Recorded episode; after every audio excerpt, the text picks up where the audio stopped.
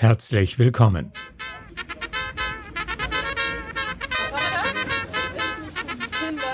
So fing alles an. Im März 2020 ist die bayerische Filmregisseurin Manuela Federl Co-Gründerin eines Vereins namens Lautlos e.V. Es geht um einen Hilfstransport nach Bihać ins bosnisch-kroatische Grenzgebiet und ein kleines Kamerateam ist mit dabei, um zu schauen, ob die Sachen auch richtig ankommen. Vor Ort erschließt sich das so nicht erwartete Ausmaß der Lage der Geflüchteten dort. Kinder, die mit ihren Eltern in heruntergekommenen Ruinen hausen, Menschen, die nichts zu essen und zu trinken haben, keine Unterkunft, keine Perspektive, keine Hoffnung. Das Team begreift, dass es hier nicht um einen Transport geht, sondern dass eine humanitäre Katastrophe gefilmt und bekannt gemacht werden muss.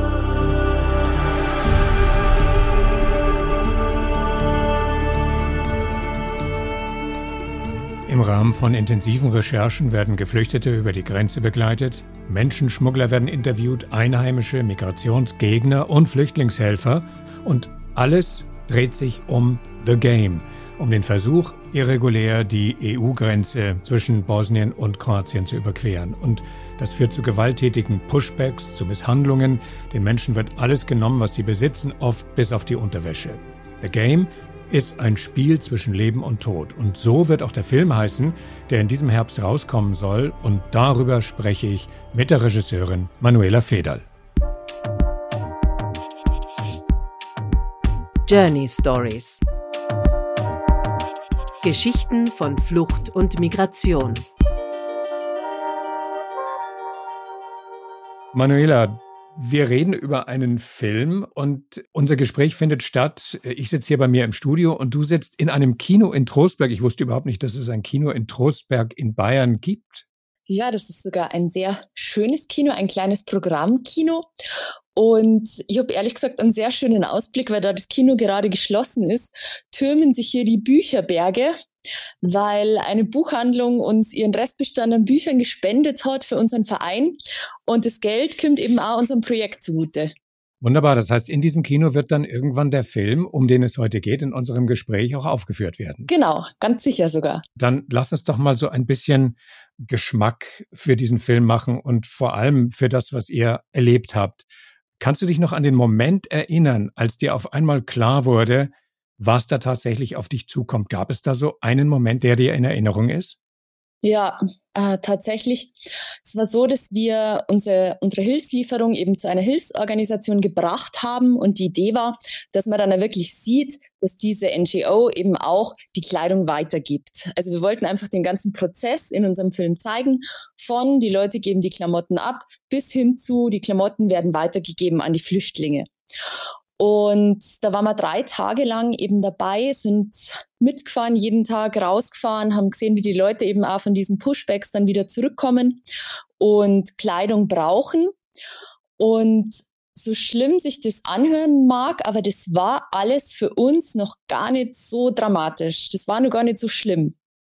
Und dann haben wir am Tag vier beschlossen, wir fahren jetzt selbst auch nochmal raus zu den ganzen illegalen Spots, wo sich eben auch Flüchtlinge aufhalten, wo die leben. Und de, dieser Tag war eigentlich ausschlaggebend, weil an diesem Tag sind wir zu vier, fünf verschiedenen Locations gefahren und überall haben hunderte Menschen gelebt unter schrecklichsten Bedingungen, sehr viele Familien, sehr viele Kinder, die alle nichts zum Anziehen hatten, die alle nichts zu essen hatten. Und das war für uns der Punkt, wo wir gesagt haben, okay, unsere Reise, die ist noch nicht vorbei, die muss auf jeden Fall weitergehen. Sowohl mit dem Verein als auch mit dem Film. Ich denke mir, das dürfte eine ziemliche Achterbahn der Gefühle dann äh, für euch gewesen sein, in die ihr reingeworfen wurdet, in diese Achterbahn. Denn einerseits geht es ja um das Erlebnis vor Ort und dann auch irgendwie um die Erkenntnis, dass das, was dort passiert, an der Grenze zur Europäischen Union, ja auch jede Menge politische Folgen hat, äh, jede Menge Auswirkungen für unser Verständnis als Europäer hat, für die für die Grundlagen, auf denen unser Selbstverständnis beruht, wie die Menschenrechte, das Recht auf Asyl und all das wird irgendwie dann mit Füßen getreten. Was war das für eine Achterbahnfahrt? Ähm, das ist sehr schwer zu beschreiben. Ich glaube, das Schlimmste war eigentlich, dass wir nach einer Woche, nach acht Tagen dann wieder heimgefahren sind. Und dann fährst du einfach über diese Grenze. ohne Probleme fährst du einfach über die bosnisch-kroatische Grenze, sagst dann Ausweis her und warst nur, weil du jetzt eben dieses Ausweispapier hast, hast du jetzt das Recht, hier drüber zu fahren. Und jeder andere kämpft um sein Leben, dass er über diese Grenze kommt. Und wenn man sich das dann vorstellt und wenn man sieht, wie leicht es für uns selber ist und zu Hause wartet irgendwie ein schönes Haus auf einen, zu Hause hat man was zum Essen, man hat einen Kleiderschrank voll Kleidung, da kommt man sich so schlecht vor, so schäbig haben wir uns da gefühlt in diesem Moment eben, als wir wirklich über die Grenze gefahren sind und als uns das bewusst worden ist. Du hast mir euer Presskit zur Verfügung gestellt. Da sind dann die äh, OTs, äh, die ich hier verwende, ähm, in der Intro und auch jetzt während unseres Gespräches, die sind da drin. Und ähm, ich möchte gern eine Zuspielung machen einer Stimme, die du eingefangen hast. Die passt gut zu dem, was wir jetzt gerade besprechen. Du wirst mir dann gleich erzählen, um wen es dort geht, aber das ist, was diese Stimme sagt. Keiner von uns würde mal sein Haustier in so eine, einem Zustand leben lassen. Europa kann nicht sagen, ich sehe nicht, äh, ich höre nicht. Also wir sind auch in Europa. Wir sind also nur auf der anderen Seite von der Europäischen Union. Was ist das für ein Unterschied? Hier ist eine Grenze, hier ist die Europäische Union und hier ist Bosnien und Herzegowina. Sind wir von einem anderen Planeten oder was? Sind wir nicht Europäer? Wer sagt das und was war die Situation, in der dieses Statement aufgenommen wurde? Äh, das ist Zihida Bihorac, das ist eine Bosnierin, die eben während des Bosnienkriegs in Deutschland war und deswegen sehr gut Deutsch spricht und die eigentlich Lehrerin ist und in ihrer Freizeit Flüchtlingshilfe betreibt. Und die Zihida ist da wirklich sehr engagiert und wird teilweise auch von anderen Bosniern bedroht für das, was sie macht, weil das eben nicht überall gern gesehen ist, dass Flüchtlingshilfe betrieben wird. Genau. Und die Situation ist keine schöne Situation gewesen. Wir waren in einer alten Fabrik, in einer Fabrikruine eigentlich, die mit Müllbergen übersät ist. Äh, es ist eine riesengroße Kloake, die furchtbar stinkt in dieser Fabrik. Und in dieser Fabrik, da wohnen fünf junge Männer. Zu dem Zeitpunkt, als wir dort waren, waren es eben nur fünf. Da stehen eben inmitten dieser Müllberge stehen drei Zelte und es ist eine schreckliche Situation gewesen. Und äh, wir haben das Interview mit der Zichida in dieser alten Fabrik gemacht. Ihr wolltet, und das finde ich eigentlich sehr spannend, ihr wolltet euch einen möglichst umfassenden, ähm, ihr wolltet einen möglichst umfassenden Blick auf das Geschehen entwickeln. Das heißt, ihr habt mit Geflüchteten gesprochen, natürlich, ihr habt sie begleitet. Ähm, da werden wir dann gleich noch drüber reden, was es bedeutet, unmittelbar sozusagen beim Versuch, über die Grenze zu kommen, dabei zu sein mit der Kamera. Ihr habt aber auch mit Kritikern geredet, mit Leuten, die sich gegen die Anwesenheit von Geflüchteten in Bosnien aussprechen. Was war der Hintergrund davon, möglichst viele Stimmen einfangen zu wollen und welche kritischen Stimmen habt ihr eingefangen? Also unser Ziel war es auch, die Bosnier selbst nicht jetzt als die Bösen darzustellen, weil man sieht schon immer wieder eigentlich in jeder Stadt, in der viele Flüchtlinge sind, gibt es natürlich auch viele Gegendemonstrationen. Aber ich wollte eben auch mit diesen Menschen sprechen und fragen, was sind die Gründe für ihre Haltung, warum demonstrieren sie? Und ich muss ehrlich sagen, das war immer ziemlich nachvollziehbar, weil natürlich ist es so, dass wenn in einer kleinen Stadt 2000 Flüchtlinge sind, dann ist es eine Katastrophe für die Stadt, weil die können nirgends hin, die sind überall auf der Straße, die stehen vor jedem Supermarkt. Du wirst quasi bei jedem Einkauf an diese Situation erinnert. Und Bosnien ist selbst ein armes Land. In dieser Region, in der wir uns da immer aufgehalten haben, ist jeder zweite arbeitslos. Und mir war es eben auch wichtig, dass man diese Situation, die die Bosnier vor Ort haben, auch darstellt. Weil diese Menschen sind für mich jetzt nicht die Schuldigen an der Situation, sondern die Schuld liegt für mich ganz woanders. Wie war denn die Qualität dieser Gespräche? Also mir fallen ja sofort die hasserfüllten Kommentare, die es gibt äh, in den sozialen Medien, in den unsozialen Medien ein. Oder wenn ich an die Flüchtlingskrise 15, 16 zurückdenke, die vehemente Ablehnung, die es auf den Demonstrationen gegeben hat. Welche Erfahrungen habt ihr gemacht? Sind die Leute auch sehr angst- und Hass gesteuert oder vielleicht eher verzweifelt? Ähm, ich würde die Stimmung, also ich würde es nicht als Hass bezeichnen, sondern eher als als Ärger. Also die Leute waren sehr wütend, aber nicht auf die Flüchtlinge, sondern eigentlich auf die Regierung. Und zwar auf ihre Kantonsregierung und auf die Zentralregierung und natürlich auf die EU, weil sie einfach das Gefühl haben, sie werden von allen im Stich gelassen. Mhm. Das heißt also, wenn es etwas bessere Rahmenbedingungen geben würde, zum Beispiel vor allem in der Art und Weise, ähm, wie die EU mit ihren Außengrenzen umgeht, dann könnten aus diesen Kritikern durchaus Unterstützer werden. Verstehe ich das richtig? Also ich glaube schon, ich habe jetzt da nicht rausgehört, dass die Menschen generell gegen Flüchtlinge sind. Natürlich gibt es auch äh, Leute, die komplett gegen Flüchtlinge sind, aber sehr viele, mit denen wir eben geredet haben, die fühlen sich hauptsächlich betrogen. Die wissen, die EU bezahlt dem IOM oder auch der bosnischen Regierung so und so viel Milliarden, um eben diese Flüchtlingskrise in den Griff zu bekommen. Und sie sehen eben, dass nichts passiert. Sie sehen, dass die Flüchtlinge keine Unterkunft haben, sie haben nichts zu essen, sie sitzen auf der Straße und darunter leiden eben nicht nur die Flüchtlinge, sondern auch die Bosnier. Es ist ja auch das erklärte Ziel äh, der Menschen dort, über die Grenze nach Europa zu kommen. So, und jetzt komme ich zurück auf das, was ich vorhin ähm, schon mal angekündigt habe als Frage. Ihr habt die Leute bei The Game, bei dem, bei dem, bei dem Spiel zwischen Leben und Tod, ihr habt sie dabei begleitet, wie sie versuchen, über diese aufgerüstete, durch Milizen äh, und Grenzorgane abgesicherte Grenze zu kommen. Und ähm, das ist ja eigentlich ein Spiel, das nicht wirklich zu gewinnen sein kann für die aller, allermeisten. Wie war das? Das sind sehr schwierige Situationen, weil wir können die Menschen natürlich auch nur bis zur Grenze begleiten. Also wir können natürlich diese grüne Grenze auch nicht überschreiten, weil oftmals auf der anderen Seite eben die Polizei dann schon wartet. Also für uns war das viel zu gefährlich. Und wir sind in einem Fall mit einer Familie mitgegangen. Das waren eben drei Kinder und ihre Mutter. Und die Mutter, die hatte schon ziemliche Probleme mit dem Knie. Die konnte also gar nicht mal gut gehen. Und wir sind dann alle vor der Grenze eben nochmal stehen geblieben und haben uns dann verabschiedet und die Tochter hat eben zu weinen angefangen und das war ein 25-jährige, ein ganz starkes Mädel, die uns davor erzählt hat, sie möchte Taxifahrerin werden, weil in Afghanistan, da dürfen die Frauen eben nicht Auto fahren und deswegen möchte sie nach Deutschland und möchte Taxifahrerin werden. Und die hatte so viel Hoffnung und Zuversicht und ist dann an der Grenze direkt in Tränen ausgebrochen. Und das war für uns alle ein schlimmer Moment.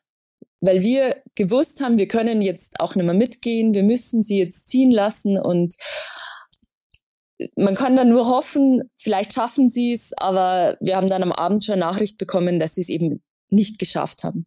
Was ist dann aus ihnen geworden? Weil das ist ja auch ein ganz besonderer Aspekt, dass ihr zeigt, wie die Menschen äh, vor ihrem Versuch über die Grenze zu kommen, versuchen, ähm, in leerstehenden Fabriken zu leben, äh, Plastikplanen im Wald aufspannen, um irgendwie eine Unterkunft zu haben.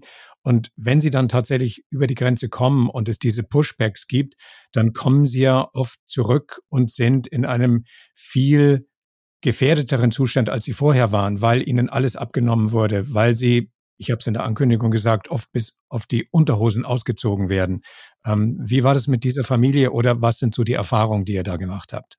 Also diese große Gewalt findet äh, tatsächlich nur bei jungen Männern statt. Also dass jetzt Familien geschlagen werden, das haben wir nicht mitbekommen.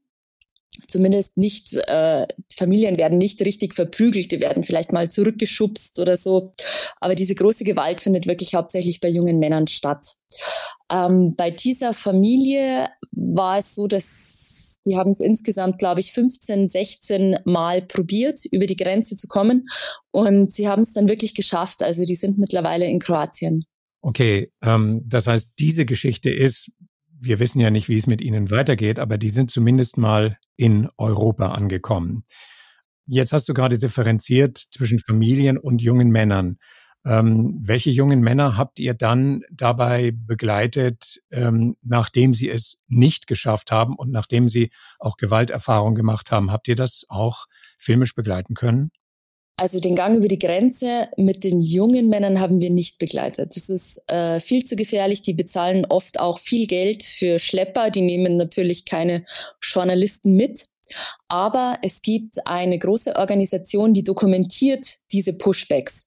Die schreibt, also die macht Interviews mit den Geflüchteten und die beschreiben sehr detailliert, was ihnen an der Grenze passiert ist. Und es wird auch äh, mit anhand von Fotos dokumentiert, wo einfach die Verletzungen dann auch sichtbar sind.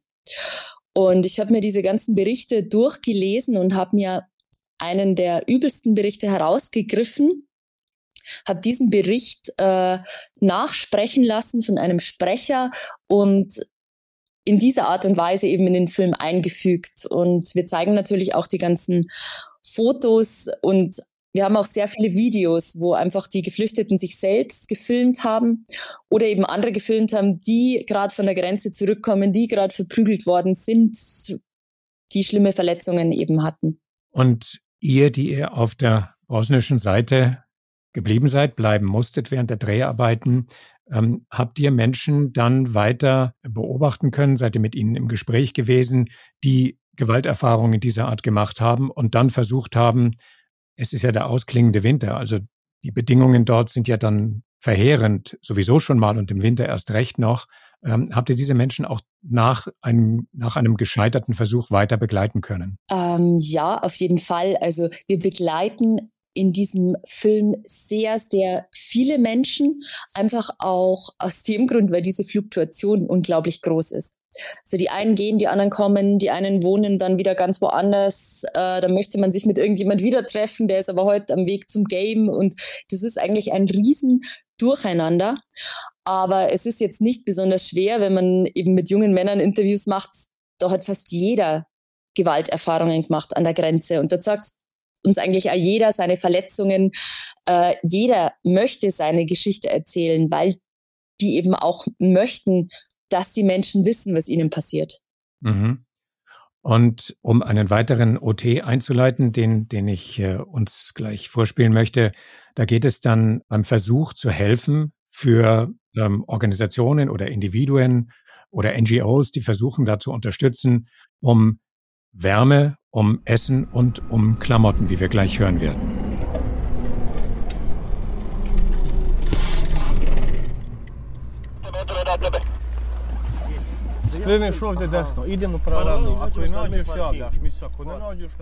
Drei Männer gehen eine Straße entlang. Es ist offensichtlich kalt, es ist neblig. Ein Auto kommt von hinten heran, sieht sie, bleibt stehen. Helfer steigen aus und versorgen sie mit dem Nötigsten. Wir haben Wasser dabei, die Leute sind oft dehydriert und wir haben eine medizinische Notfallversorgung dabei, um das Allerakuteste, das heißt vor allem offene Wunden und solche Dinge stillen zu können.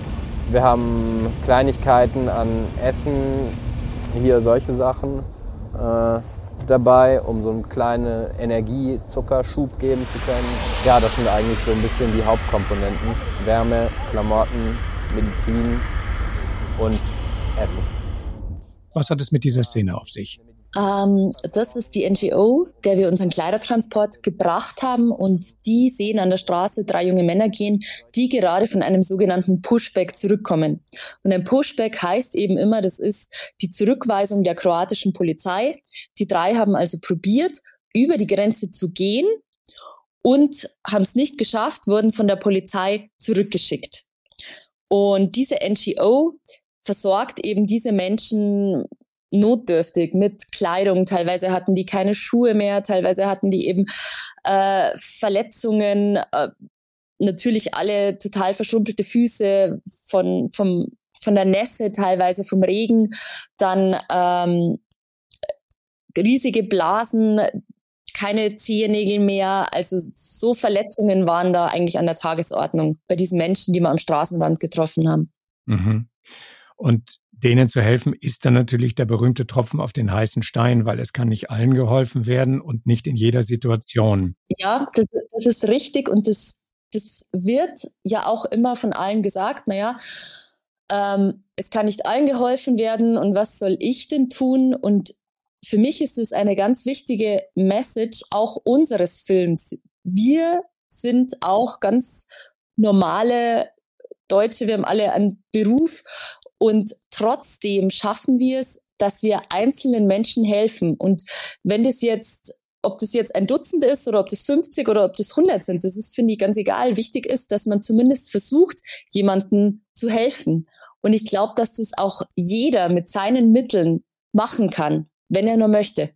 Das heißt, der Film beinhaltet auch die Aufforderung zu sehen, wovor wir gerne die Augen verschließen und dann zu handeln. Wie könnte dieses Handeln aussehen, wenn sich jemand dann motiviert fühlt? Ich finde, es kann ganz unterschiedlich aussehen. Also man kann natürlich Organisationen finanziell unterstützen, die Hilfsarbeit leisten. Man kann sich selbst vor Ort in irgendwelchen Gruppen einbringen. Es geht ja nicht nur um die Hilfe für geflüchtete Menschen äh, im Ausland. Das Gleiche kann man ja bei sich zu Hause machen, in seinem Ort. Man kann Deutschunterricht geben. Ähm, ich glaube, es gibt immer eine Möglichkeit zu helfen auf den verschiedensten Wegen. Das Entscheidende ist, die Augen nicht zu verschließen. Und ähm, äh, es gibt einen weiteren OT, den ich uns jetzt in unser Gespräch einspielen möchte. Da geht es um einen Arzt, der mit einem Van unterwegs ist, sozusagen eine fahrende kleine Arztpraxis, der hilft. Und ähm, du wirst mir gleich erzählen, ob das zum Beispiel einer ist, der sich aufgefordert gefühlt hat, vor Ort präsent zu sein. Okay. So I, I check. It's it's okay. A, a small infection. Sonst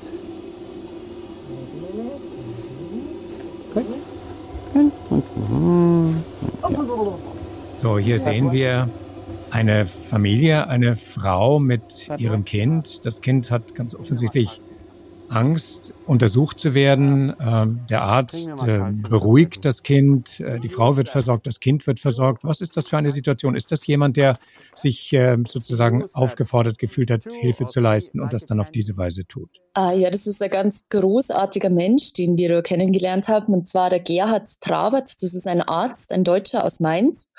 Und der hat eben zwei mobile Arztpraxen und war mit diesen Arztpraxen auch schon, der war schon auf der ganzen Welt unterwegs in Krisengebiete.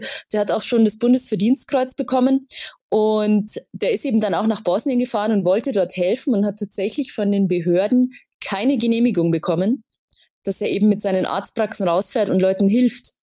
Und wir haben ihn dann kennengelernt und haben gesagt, wir fahren jetzt zu den Familien und dann ist er einfach mitgefahren und hat gesagt, ganz egal, äh, ich untersuche jetzt mal diese ganzen Kinder, die da draußen in diesen Ruinen leben, egal ob ich jetzt darf oder nicht. Das ist zum Beispiel jetzt jemand, der aus sich selber heraus die Entscheidung getroffen hat, äh, nicht nur dieses Mal, sondern wie du gerade sagst, äh, mehrfach schon ähm, aktiv zu werden. Und das ist doch ein gutes Beispiel dafür, nicht die Augen verschließen, nicht das Hirn verschließen, sondern aktiv werden. Genau, also es gibt da wirklich jede Menge gute Beispiele. Zum Beispiel äh, ein paar junge Männer aus Österreich. Ich weiß nicht mal, wo genau die her sind, aus welchem Bundesland jetzt. Aber die sind einfach von Ruine zu Ruine gefahren und haben diese teilweise kaputten Fenster oder kaputte Türen, haben das alles zugezimmert, das nicht mehr so reinzieht. Haben saubere Türen reingemacht, dass das wie, äh, ja, intakt, dass diese Ruinen wie intakte Häuser funktionieren. Zumindest äh, für diese paar Monate, wo die Flüchtlinge da sind. Und die haben das ohne viel Aufhebens gemacht. Die hatten auch gar keine Zeit, mit irgendwem zu reden, sondern die sind wirklich nur von Ruine zu Ruine gefahren, ein paar Tage lang und haben die alle zugemacht. Also es gibt ganz viele so Beispiele von Leuten, die einfach runterfahren, die was machen und gar kein großes Aufhebens drum machen. Um wie viele Leute geht es eigentlich? Wie viel sind im Moment in dieser, in dieser Situation zwischen irgendwo und nirgendwo an der bosnisch-kroatischen Grenze? Wie viele Menschen sind dort im Moment? Also ganz genau kann man das natürlich nicht sagen, aber es sind wahrscheinlich so zwischen 8 und 10.000. Zwischen 8 und 10.000, die unter genau diesen Bedingungen existieren, ist fast ein zu hochgegriffenes Wort, vegetieren. Und die habt ihr mit eurem Filmteam begleitet. Einige davon, einige der Geschichten erzählt ihr. Und jetzt geht es ja unter anderem darum, dass dieser Film das Licht der Welt erblickt und ihr seid fast fertig damit, aber noch nicht ganz. Und deswegen gibt es eine Crowdfunding-Kampagne. Erzähl mir doch ein bisschen von der. Genau, also es ist eben so, dass dieses Filmprojekt von Anfang an als äh, ehrenamtliches Projekt gedacht war. Und da ich selber ja Filme mache, kenne ich natürlich auch viele Leute, die Kameraleute sind, Cutter sind. Man braucht ja da eine riesen Crew. Und ich habe da immer wieder jemand gefragt, hast du nicht Lust mitzumachen, hast du nicht Lust mitzumachen und habe jetzt eben ein Riesenteam und niemand von diesem Team ist äh, bezahlt worden für das, was er gemacht hat. Also wir haben jetzt einen 90-minütigen Dokumentarfilm, für den keiner bezahlt wurde. Jetzt fallen aber schon langsam doch Kosten an, natürlich, weil wir, also unser Filmmusikkomponist zum Beispiel, der möchte die Musik von einem persischen Musiker einspielen lassen. Und der bekommt natürlich ein Geld für sein Einspielen. Dann fallen sehr viel Kosten für die Lizenzen an. Also es fallen jetzt einfach Kosten an und dass wir mit diesem Film eben nicht auch noch draufzahlen. Deswegen haben wir jetzt ein Crowdfunding gestartet. Das ist zum Beispiel eine konkrete Möglichkeit. Wir haben gerade über die Möglichkeit geredet, wie man und auf welche Weise man helfen kann. Äh, das ist eine Möglichkeit, über die Beteiligung an der Crowdfunding-Kampagne den Film zu befördern, der dann wiederum nicht ohne Auswirkung auf viele andere Zuseher und Zuseherinnen bleibt. Genau, also unser Ziel mit diesem Film ist wirklich die Aufklärung zu zeigen, was an dieser Grenze passiert. Das ist äh, keine 600 Kilometer von uns entfernt. Also das ist wirklich ums Eck. Und wir wollen das, wir wollen diesen Film einfach so vielen Menschen wie möglich zugänglich machen. Und genau dafür brauchen wir einfach noch Unterstützung. Also wir haben quasi auf Startnext ähm, eine Plattform eingerichtet, die heißt Startnext-The Game. Und da kann man sich auch nochmal ein Video ansehen, wo eben ähm, der Produzent, der Cutter und ich einfach auch nochmal erklären, äh, aus was genau, was genau wir machen und aus was diese Crowdfunding-Aktion besteht, wofür sie eben auch wichtig ist. Und genau, dann kann man zum Beispiel auch ein Kinoticket schon im Voraus kaufen oder ein, eine Blu-ray zum Beispiel äh, mit seiner Unterstützung sich sichern. Also es gibt da ganz verschiedene Möglichkeiten, wie man uns eben unterstützen kann, aber selbst auch was dafür bekommt.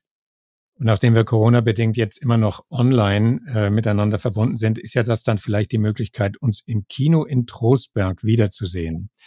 Manuela, in, im März 2020 hat alles angefangen mit den mit dem Hilfstransport und daraus wurde dann das Filmprojekt. Wir reden also von einem guten Jahr mittlerweile, etwas über ein Jahr. Was hat diese ganze Geschichte mit dir gemacht? Ähm, sowohl mit dir persönlich als auch mit dir als Filmemacherin? Also diese ganze Aktion, ich habe das ehrlich gesagt total unterschätzt. Diese ganze Aktion hat mein Leben total auf den Kopf gestellt. Also ich war seither dreimal in Bosnien. Ich, ich habe so viele Kontakte von Flüchtlingen jetzt einfach, dass ich fast täglich Nachrichten bekomme von Leuten, zum einen natürlich, die immer nur in Bosnien sitzen, die Essen brauchen, die Kleidung brauchen, die Hilfe bräuchten, die mir schreiben. Zum anderen bekomme ich natürlich auch sehr viel so kleine Erfolgsgeschichten mit. Also eine Familie, die mir sehr am Herzen liegt, die hat es jetzt wirklich geschafft. Die sind jetzt in Deutschland in einem Flüchtlingslager. Und das ist, also es gibt keinen Tag seitdem, an dem ich nicht über das Projekt nachdenke, in dem ich nicht mehr über die Situation nachdenke, weil sie plötzlich so präsent ist. Wird das Auswirkungen haben auf dein zukünftiges Schaffen als Filmregisseurin? Wahrscheinlich schon. Wahrscheinlich war das nicht, also es ist ja auch nicht mein erster Flüchtlingsfilm. Ich habe 2016 schon mal einen Film auf Lesbos gedreht, 100 Stunden Lesbos hat der geheißen und es war mir immer schon ein Anliegen, meinen Beruf dafür zu nützen, aufzuklären.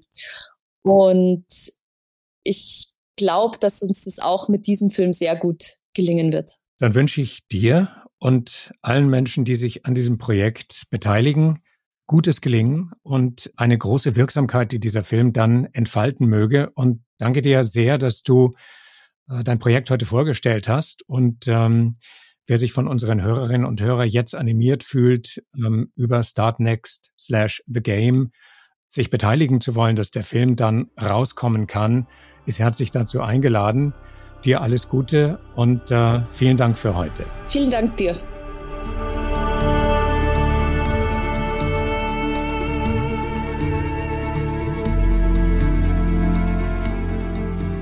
The Game, Spiel zwischen Leben und Tod. Ein Film, den es fast gibt und der es unter anderem dank eurer Hilfe sehr bald in die Kinos schaffen kann und das zu unterstützen lohnt sich auf jeden Fall.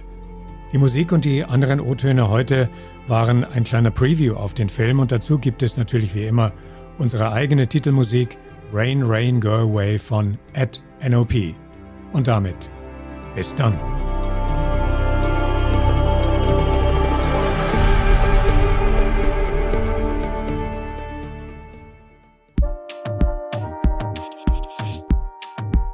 Journey Stories.